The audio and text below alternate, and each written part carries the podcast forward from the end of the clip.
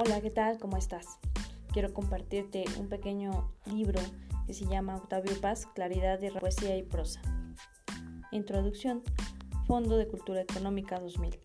Se honra a presentar en este volumen una sección de textos de Octavio Paz, uno de los autores más importantes de este siglo.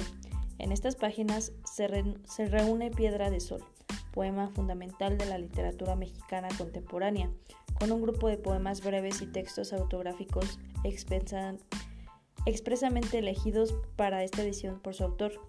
Octavio Paz nació en la Ciudad de México en 1914.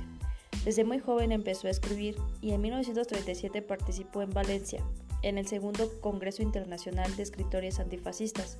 A su regreso a México en 1938, colaboró en la fundación de Taller, revista que marcó la aparición de una nueva generación de escritores mexicanos y el inicio de una nueva sensibilidad literaria. En 1943, Paz se trasladó a Estados Unidos, donde entró en contacto con la poesía del modernismo angloamericano. En 1945 ingresó en el servicio diplomático y fue destinado a París, donde colaboró activamente con el movimiento surrealista.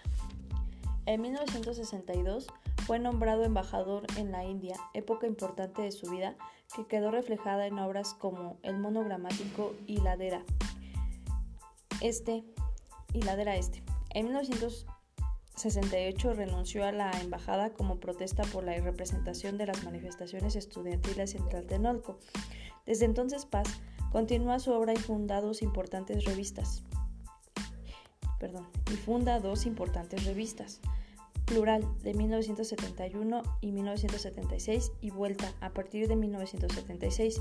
Como ensayista ha publicado una extensa obra, entre cuyos títulos destacan El laberinto de la soledad, El arco y la libra, Las peras del olmo, Cuadribio, Corriente alterna, Confusiones y disyunciones, Postdata, El signo y el garabato, Los hijos del limo, Inmediaciones, Sor Juana Inés de la Cruz o Las trampas de la fe.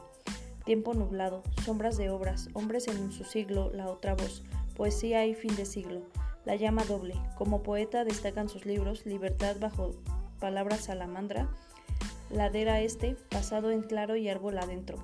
En 1981 su obra fue reconocida con el Premio Cervantes y en 1990 recibió el Premio Nobel de la Literatura.